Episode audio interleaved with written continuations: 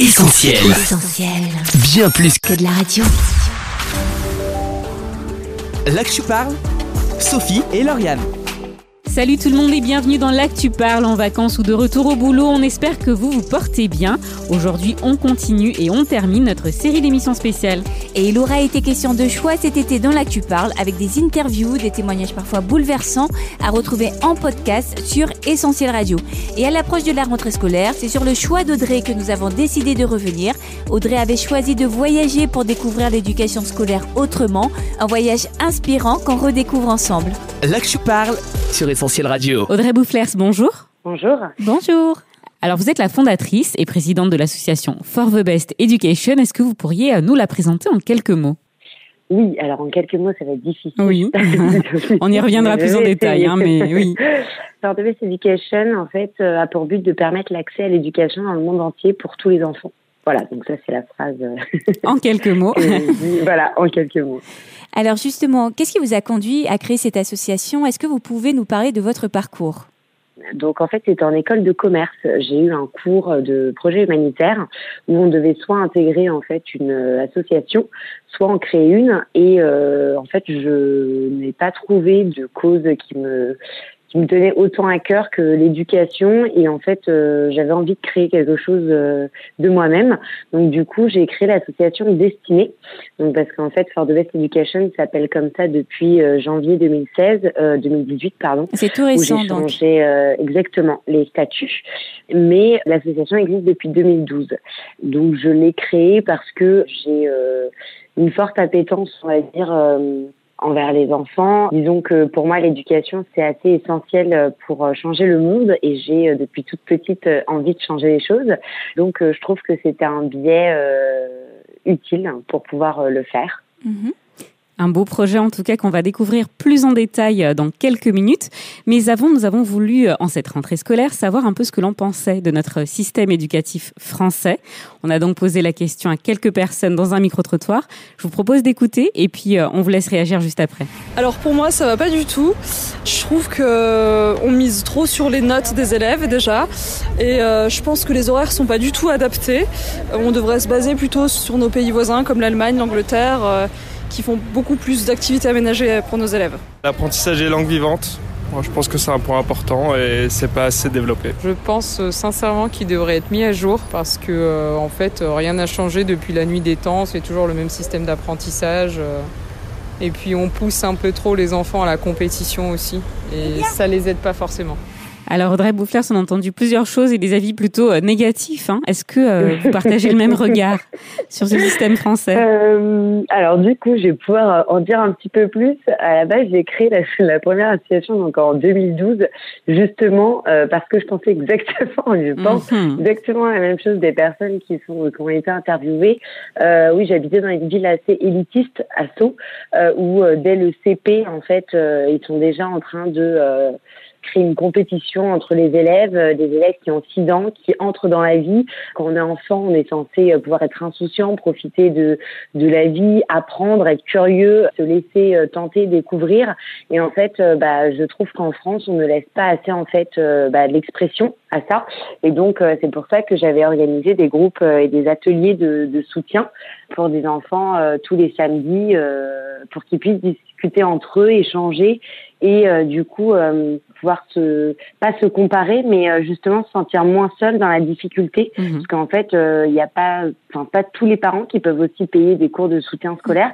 Donc moi, l'idée c'était pas du tout de faire du soutien scolaire, mais plutôt de transmettre une certaine confiance en eux et un épanouissement qui leur permettrait d'être plus à l'aise et d'appréhender bah, les les cours et avec un peu moins de bah en disant bah c'est pas très grave en fait si je suis pas fort partout moi euh, je suis à l'aise là-dedans quoi donc euh, du coup je suis vraiment d'accord c'est très bien fait Alors c'est sûr qu'il y a pas mal de choses qu'on peut améliorer euh, dans notre système scolaire.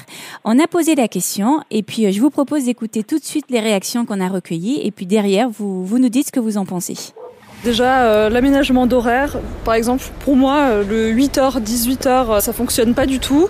Euh, les devoirs à la maison, pareil, ça ça m'a jamais aidé personnellement. Des activités périscolaires, miser un peu plus sur le sport.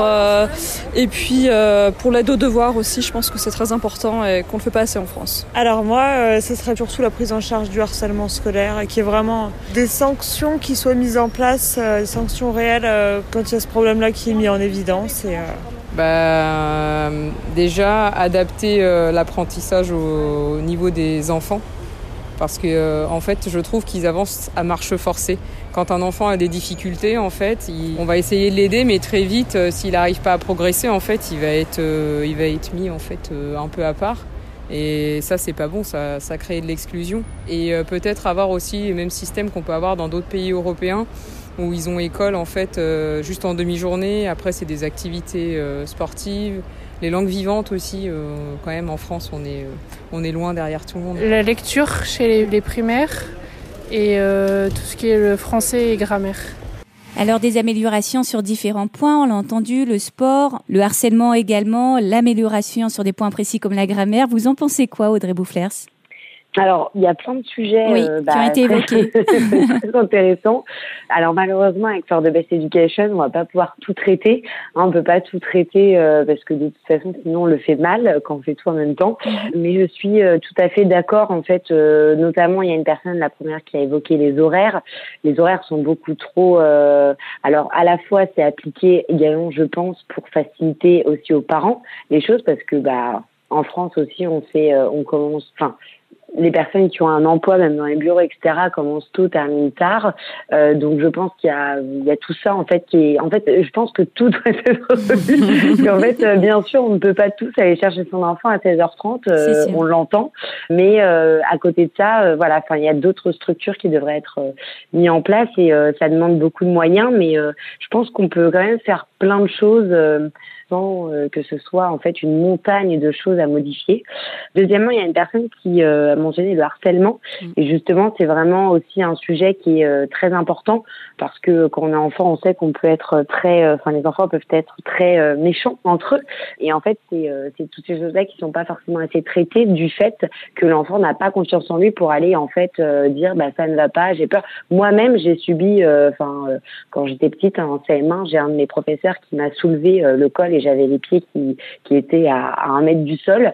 Euh, j'ai eu du mal à le dire à mes parents. J'ai mis une semaine parce qu'en fait, euh, en tant qu'enfant, on ne se positionne pas euh, enfin dans une position de force et du coup forcément on a du mal à dire à un adulte bah en fait il y a un autre adulte qui nous impose de l'autorité à la base qui a été accordé par tout le monde comment on se positionne et donc il y a un y a, y a un droit à la parole qui est pas assez donné à l'enfant en fait alors Audrey Boufflers, il y a plein de choses, on l'aura compris, hein, à changer dans notre système. On va revenir là maintenant sur le travail de votre association, For the Best Education. On veut une meilleure éducation. Alors l'objectif, on l'a dit, c'est de permettre l'éducation dans le monde entier. Quels sont euh, les moyens, les leviers que vous mettez en œuvre pour y arriver? Alors, il y a trois sujets euh, qu'on met en place, donc trois projets entre guillemets qui sont menés en parallèle. Donc, il y a le premier euh, avec lequel on a fait un, enfin, on a fait un petit peu parler de nous l'année dernière, qui est euh, le projet Give Me a Pen, donc mmh. donne-moi un stylo, qui est en fait de la récolte de fournitures scolaires pour les enfants donc dans les pays dans le besoin. Donc, c'est très simple, enfin très simplement de la, de la récolte de fournitures qu'on a fait auprès d'étudiants, auprès d'écoles et auprès d'entreprises. Le but, c'est aussi de créer une connexion entre les personnes personnes qui aident et les personnes qui reçoivent. Donc du coup, avec grâce à, à deux associations euh, par partenaires, on a pu en distribuer à Madagascar et au Sénégal. Et il y a plus de 350 kilos de fournitures qui ont été distribuées, donc c'était quand même une réussite. Cette année, on s'est tous concentrés. Donc là, toute l'année dernière, j'ai travaillé sur le projet donc World School, euh, donc qui est commencé et qui va continuer, euh, qui est en fait la réalisation d'une série documentaire sur l'éducation des enfants dans le monde. Et en fait, j'ai voulu vraiment mener ce projet-là parce que euh, je pense que que les enfants en France ne voient pas en fait ce qui se passe aussi autre part, comment bah, l'éducation est faite autre part, et même les parents d'ailleurs qui peuvent être aussi focalisés en disant bah, nous avons un pays développé, euh, nous avons la meilleure éducation. Alors c'est une euh, solution, c'est euh, une proposition, mais c'est pas forcément la meilleure. Et on, personne n'a forcément la meilleure. Je dis pas non plus qu'il y a tout à refaire, hein, parce que je suis pas quelqu'un non plus qui veut, je suis pas une révolutionnaire, mais, mais voilà, juste améliorer les choses. Et donc, avec le projet World School, l'idée, c'est de pouvoir apporter des images et se baser là-dessus pour pouvoir, en fait, euh, avoir des, un support euh, bah, ludique et en parler aux enfants. Donc du coup, il y a le troisième projet qui en découle, c'est le projet World Connection, où là, en fait, je veux vraiment pouvoir créer une connexion entre les enfants de France et les enfants euh, des pays étrangers euh, que j'ai rencontrés, en leur diffusant du coup ces épisodes, ces interviews que j'ai pu faire, en leur posant exactement les mêmes questions pour qu'ils puissent comparer aussi, parce que je vais donc j'ai été au Rwanda, j'ai posé des questions à, à, une enfant. c'est justement ce qu'on voulait, ce qu'on voulait vous demander. Donc si pour bien comprendre, donc vous êtes allé sur le terrain, c'est ça, pour récolter donc ces images. Euh, vous leur avez posé des questions donc aux enfants et ensuite euh, ces images vont être montrées à des enfants qui sont en France. Hein, c'est bien ça. Exactement, on va les montrer pendant en fait euh, des ateliers que je souhaite mettre en place. Donc ça va être des ateliers de trois heures. Mhm. Mon objectif hein, et mon ambition est que ces ateliers deviennent vraiment obligatoires dans mhm. l'éducation nationale et dans le programme scolaire euh, de toute la primaire. Aujourd'hui, je vise plutôt des enfants qui ont entre 8 et 11 ans parce qu'il faut être capable aussi d'enregistrer ces informations-là. Dans tous les pays, euh, ils ne parlent pas français forcément, donc il y aura des sous-titres. Donc il faut qu'ils soient capables de pouvoir lire aussi en, direct et qu'on puisse en discuter euh, de ces sujets-là. Et en fait, euh, l'idée est de faire ces ateliers-là pour euh, pour leur donner confiance en eux, pour pousser l'épanouissement, pour en fait leur dire que s'ils sont bons quelque part ou dans quelque chose, bah, qu'il faut qu'ils persistent, qu'ils croient en eux. Parce qu'en fait, je suis persuadée qu'il y a un enfant qui a confiance en lui va devenir un adulte capable de faire des choses. Aujourd'hui, quand on devient adulte, ce qui nous bloque le plus, c'est notre confiance en nous. Euh, si on n'a pas confiance, en fait, on va pas forcément se lancer, on va pas, on va avoir peur de l'échec, de l'image qu'on va, que la société nous renvoie aussi. Et du coup, je suis sûre qu'un jeune adulte qui a confiance en lui et qui n'a peur de rien entre guillemets, je suis toujours un petit peu mhm. utopiste, mais euh, mais du coup va faire des choses et va pouvoir du coup être plus heureux forcément. Euh, donc du coup, c'est ces ateliers-là et, le, la finalité vraiment est de pouvoir en fait euh, leur proposer de participer financièrement ou matériellement à la construction d'une école dans un pays euh, en développement dans lequel, enfin, soit où j'ai créé un partenariat avec une association là-bas, soit un pays dans lequel j'ai visité. Et du coup, tout le monde pourrait participer à la construction d'une école. Et c'est quelque chose dont on se souvient quand on fait ça quand on est enfant. Donc euh, voilà, le but c'est aussi de leur donner la solidarité, le partage euh, pour qu'ils aient un esprit un peu plus associatif quand ils grandissent. Je pense que ça manque. Je reviens un petit peu sur euh, le reportage. Je ne sais pas si on peut spoiler, avoir quelques infos en avance, mais vous avez parlé de questions que vous posez aux enfants. De quel type de questions il s'agit? Il s'agit de questions très classiques, en fait. Combien de temps, à quelle heure tu te réveilles le matin, par exemple Combien de temps tu mets pour aller à l'école Comment tu y vas que fais-tu en fait quand tu sors de l'école euh, L'idée c'est d'avoir en fait une vision sur sa journée à mhm. l'école et, euh, et ce qu'il pense aussi. Qu'est-ce qu'il aime à l'école? Quelle est sa matière préférée? Euh, Pourquoi?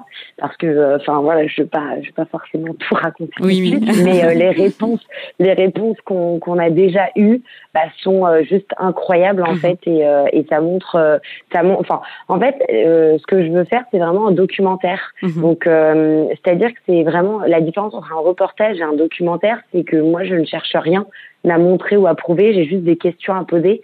Euh, je ne veux pas euh, montrer du doigt. Euh, enfin, je veux dire, je vais pas en Groenland pour dire il y a la fonte des glaces et regardez il y a la fonte des glaces. Mhm. C'est vraiment là j'y vais, je pose des questions et je n'attends pas à, des réponses.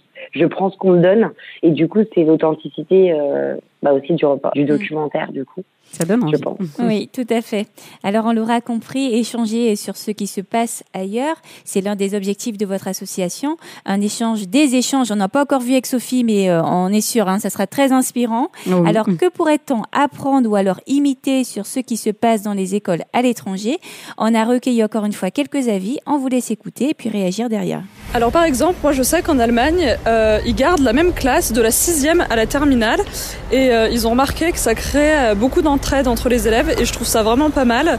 Après, euh, voilà, c'est pareil en Angleterre, ils font du sport l'après-midi. Je pense que ça, on pourrait aussi euh, prendre en compte euh, cet aspect-là, mais pour moi, le plus important, c'est vraiment garder la classe de la sixième à la terminale. Ça crée des liens forts et Voilà, je pense que c'est ça l'idée. Les cours à la carte, comme ça se fait au lycée maintenant, et le développer, pourquoi pas, un peu plus jeune, avec un peu plus de sport, un peu plus de choses interactives et ludiques. Je sais plus si c'est en Allemagne ou en Suède, mais euh, bah, justement, le système fait qu'ils ont cours qu'en demi-journée. Après, c'est des activités. Il y a d'autres écoles, mais après, c'est très loin, euh, au Japon, etc., où on apprend aux enfants euh, justement à nettoyer, par exemple, aussi. Et ça, ça peut être bien parce que c'est leur inculquer certaines valeurs. La différence aussi qu'il y a en France, c'est public et privé. C'est malheureux, hein. mes filles aujourd'hui, elles sont en école privée. Je sais que bah voilà, euh, dès la maternelle, elles apprennent, elles commencent à apprendre l'anglais, enfin ce genre de choses-là. Et c'est malheureux parce que en public, on a des classes qui sont surchargées, ils se retrouvent à 40 élèves. Et là, au moins, je sais qu'ils sont 20 élèves maximum. Et euh, du coup, pareil, l'apprentissage se fait mieux. Alors, une réaction à ce qu'on vient d'entendre? Euh, une seule Plusieurs, plusieurs. Ah bah, je vais pas me lancer. Hein. Alors moi, je suis pas forcément d'accord sur le premier point de garder la même classe de la sixième à la terminale. De mon temps, enfin de mon temps, j'ai 28 ans, je me suis payée à Ah bah, vous êtes encore jeune. euh, ce n'était pas, ce n'était pas le cas et j'ai su via mes cousins qu'ils pouvaient demander à être euh, avec des personnes dans leur classe. Donc déjà, il y avait une évolution par rapport à ça. Moi, je suis pas forcément pour parce que, au contraire, alors ça crée une certaine solidarité entre deux personnes, entre trois personnes, entre un petit groupe. Mais je suis pas forcément euh, d'accord sur le parce qu'en fait, pour moi, ça n'incite pas justement à la découverte, Euh, ouais. enfin à la vraie vie en fait, Mm. parce que la vraie vie, euh, on ne choisit pas avec qui on travaille, euh, on ne choisit pas euh, où est-ce qu'on va. voilà, il y a des parents qui déménagent, des enfants du coup qui se retrouvent à le, enfin tous les deux ans à changer de pays, de, de classe. Ou donc je suis pas forcément pour parce que je pense que c'est important de s'adapter, de savoir s'adapter. Je sais, j'ai été un- une semaine en échange avec euh, une de mes euh, correspondantes allemandes. Effectivement, on allait en cours à 7h30, on avait fini à 13h et on avait l'après-midi. Alors, les cours durent 45 minutes et non pas une heure. Donc, euh, du coup, euh, forcément, c'est réduit. Mais après, je pense que, enfin, elle avait beaucoup plus de devoirs à la maison. Donc, il faut beaucoup plus d'autonomie quand même. En France, c'est vrai qu'on rend pas forcément les enfants autonomes. On donne des devoirs, mais euh, c'est souvent euh, trop. Euh, et du coup, ils ont du mal à s'organiser aussi. En fait, euh, en France, on se concentre plus sur de l'information à donner que comment recevoir l'information en fait. Et du coup, les enfants savent pas trop quoi en faire. On nous dit d'apprendre par cœur, on doit faire cet exercice, bon bah on le fait, mais c'est pas pas forcément très pertinent. Ça incite pas à la réflexion, peut-être? Ouais, voilà, ça n'incite pas à la, réflex- à la réflexion ni à la- à l'adaptabilité. Et, et en fait, moi, à la base, euh, j'ai j'ai voulu créer cette association parce que et sur l'éducation et l'école parce que j'ai jamais compris comment on ne pouvait pas aimer l'école. Et j'ai découvert ça en fait euh, parce que moi j'ai toujours adoré. Mais en fait, ce que j'adorais, je l'ai appris avec le temps, c'était plutôt retrouver mes amis, discuter, apprendre des choses. Euh, euh, voilà, pour moi, c'était jamais trop long.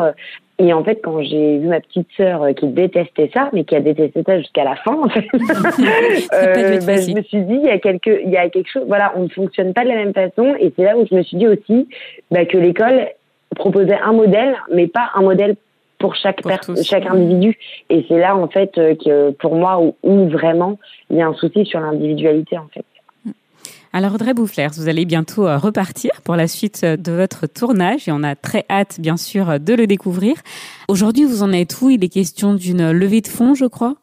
Oui, alors tout à fait. On a euh, alors on a fini la campagne de financement participatif. Le budget était de 5 032 euros. Je suis précise. Hein, il y a euh, dedans les visas, les micros, etc.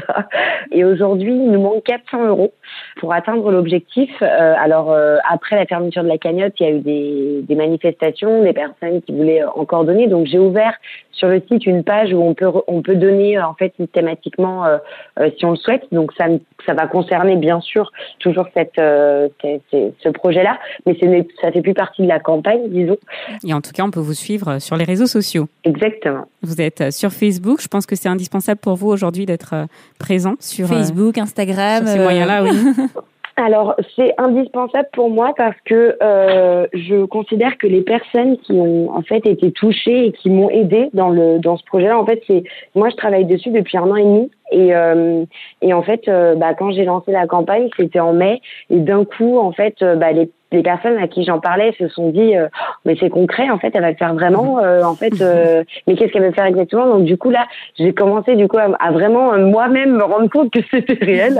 Et, et en fait à partir de là je, je ne conçois pas en fait de ne pas donner de nouvelles aux personnes qui me soutiennent. Pour moi c'est juste bah, essentiel et normal parce que j'ai beaucoup de chance d'avoir du soutien. On est quand même à 63 il y a 63 donateurs aujourd'hui. Donc pour moi c'est normal. Et il y a ça ne veut pas forcément dire aussi que les personnes qui n'ont pas donné ne, doivent pas forcément être au courant. Toutes les personnes qui nous suivent, pour moi, c'est bah, c'est incroyable et du coup, je je ne conçois pas de pas donner de nouvelles. Donc du coup, ça me demande beaucoup de travail, même si ça se voit pas. mais euh, mais oui, j'essaye de tenir à un poste par semaine au moins. J'écris à côté des articles que je vais diffuser euh, aussi après. Je me suis engagée à écrire une lettre euh, bimensuelle pour les donateurs Mhm. Donc ça, c'est exclusivement réservé aux donateurs. Euh, plus après des vidéos euh, de euh, mon ressenti ou de mes arrivées. Ou alors le Rwanda, c'était très compliqué parce que la connexion Wi-Fi n'était pas du tout au rendez-vous. Même pour la carte SIM, c'était très compliqué. Mais mais du coup au Gabon, là, je me suis renseignée. ça, devrait le faire. voilà, il y aura plus de plus de connexion. Mais voilà, ouais, c'est normal pour moi parce que c'est, enfin, je veux dire, c'est ces personnes-là ont donné de leur argent, euh, que ce soit en fait 5, 10 ou 200 euros. C'est euh, pour moi euh, le même intérêt qui est qui est donné et du coup et du coup c'est indispensable de pouvoir redonner euh, de la chance que j'ai de vivre euh, cette aventure, même si c'est pas forcément facile. Je pas très bien dormi cette nuit d'ailleurs, parce que je pars dans trois jours. Je suis jamais partie aussi longtemps toute seule, donc euh, voilà, pas forcément facile, mais euh, le fait d'avoir des personnes qui me soutiennent dans ce projet-là me donne beaucoup beaucoup de force, et c'est pour ces gens-là aussi que je voudrais vraiment aller au bout de mon projet. Merci beaucoup Audrey Boufflers pour votre intervention très intéressante. Alors on a compris, si on veut en savoir plus sur l'association, on va sur les réseaux sociaux et puis on, met euh, Force the Best Education, on vous retrouve. C'est bien ça? Exactement. C'est oui, For the Best Education avec un espace entre les deux pour Facebook et un point sur Instagram. Eh ben parfait. Merci beaucoup Audrey Boufflers. Oui. Et puis on vous souhaite une excellente continuation et puis beaucoup de courage pour la suite. Oui. Merci beaucoup. Merci. Au revoir. À bientôt, au revoir. Là que je parle, Sophie et Lauriane. On va marquer une pause en musique et on se retrouve juste après pour un petit débrief en compagnie de deux nouveaux invités. En attendant, on s'écoute Jesus Love You de Sanctus Real. Walking in the church on Sunday, just a kid never knowing that someday every worry I'd find would follow me all of my life. Là que je parle, Sophie et Lauriane. Vous êtes sur Essentiel. Aujourd'hui, dans l'Actu Parle, on parle du système éducatif scolaire. À l'heure où la France est euh, une fois de plus en pleine réforme scolaire, on s'intéresse à d'autres systèmes éducatifs. Et il y a un instant, Audrey Boufflers nous présentait euh, son association, For the Best Education, ainsi que son documentaire World School, l'école à travers le monde. Une interview à retrouver en replay sur laquelle on revient tout de suite avec Dorine et Jean-Charles. C'est l'heure du débrief plus. L'Actu Parle, le débrief plus. Dorine et Jean-Charles, bienvenue.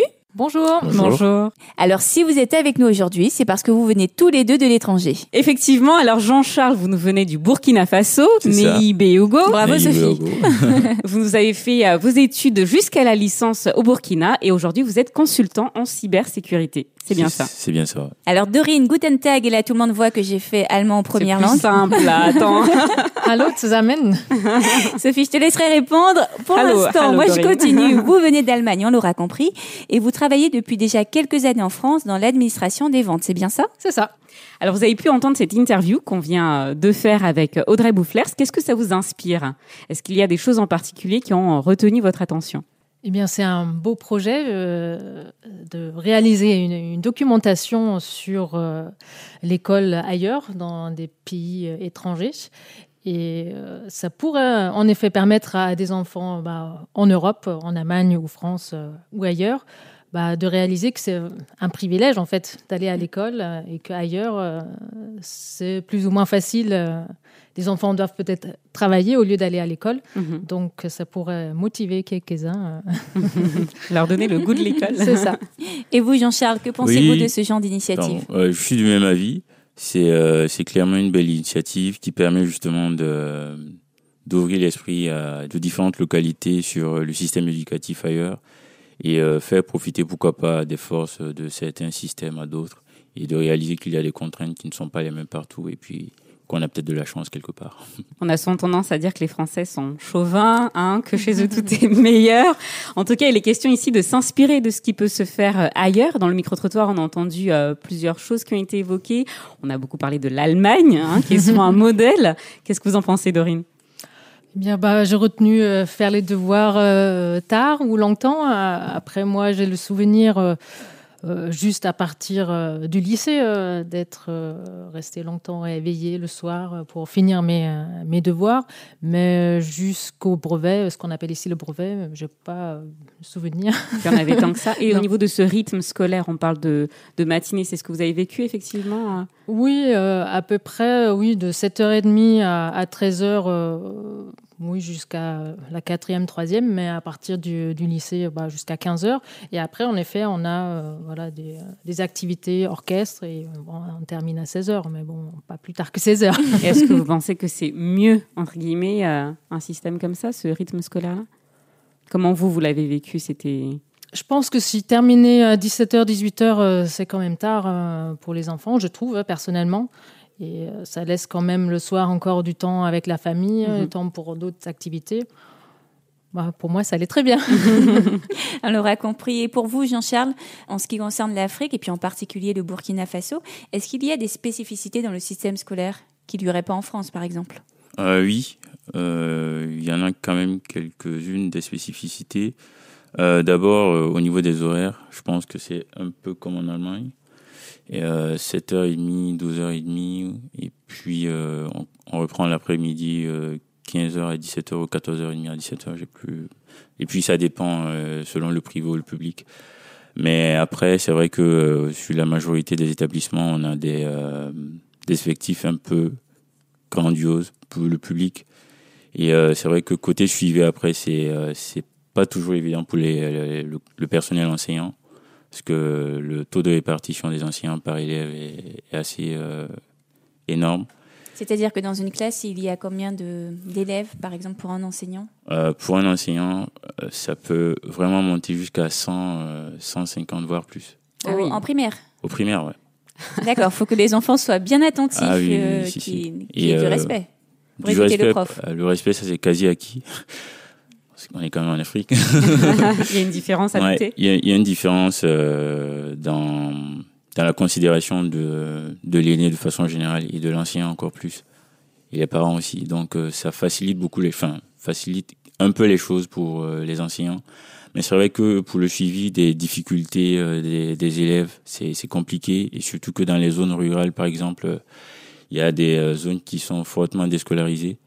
Et euh, je note par exemple que, enfin, il n'y a pas, il y a pas autant de devoirs qu'en France ou en Allemagne parce que justement, c'est pas euh, tous les parents qui ont eu euh, cette occasion d'aller à l'école. Mhm. Donc même si euh, on charge l'élève de beaucoup d'exercices à faire à la maison, enfin, il se retrouve lui-même à les faire. Et généralement, l'élève, une fois à la maison, il s'adonne aux, aux travaux ménagers ou pour aider ses parents dans les différentes tâches. Après, ça dépend vraiment des zones. Dans la ville, c'est différent. Dans les zones rurales, c'est Mhm. différent. Mais voilà, de façon euh, globale, c'est un peu ça. Alors, une fois en France, vous avez fait euh, deux ans d'études supérieures, Jean-Charles. Oui. Quelles sont les différences que vous avez pu euh, constater, à part ce respect de l'aîné et de l'enseignant, mais est-ce qu'il y a des choses qui vous ont marqué? Oui, il y a des différences, mais il y a aussi des similitudes. Mhm. Et euh, sur les différences, euh, je dirais que il y a des bibliothèques qui sont beaucoup plus fournies que les nôtres. Et à jour aussi, c'est important parce que euh, moi, moi enfin, j'ai fait l'informatique et euh, je sais qu'avec les, les camarades euh, à l'époque, on se retrouvait beaucoup à télécharger soi-même avec euh, notre connexion Internet. Ah oui, et la connexion Internet aussi, qui n'était pas toujours acquise, voilà. Ou le débit qui était fortement faible. Et euh, ça, c'est important parce que je sais que chez nous, on fournissait les cours avec euh, beaucoup de références bibliographiques, mais on n'avait pas toujours l'occasion d'avoir les livres entre les mains parce que c'était soit super cher ou simplement indisponible.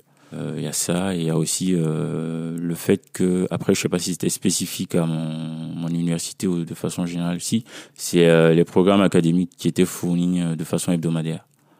Donc, on avait euh, le programme de la semaine suivante seulement le week-end euh, courant. Alors qu'ici en France, moi j'avais le programme de ma formation sur, sur tout le semestre. Et c'était quasi respecté. Ça, franchement, c'est quelque chose parce que si tu veux arranger ton, ta semaine en fonction, bah, c'est beaucoup plus facile. C'est appréciable. Et alors pour finir, on aurait une dernière question à vous poser. Est-ce que vous auriez une anecdote, une expérience particulière ou un souvenir euh, de l'école que vous aimeriez euh, tout simplement partager avec nous?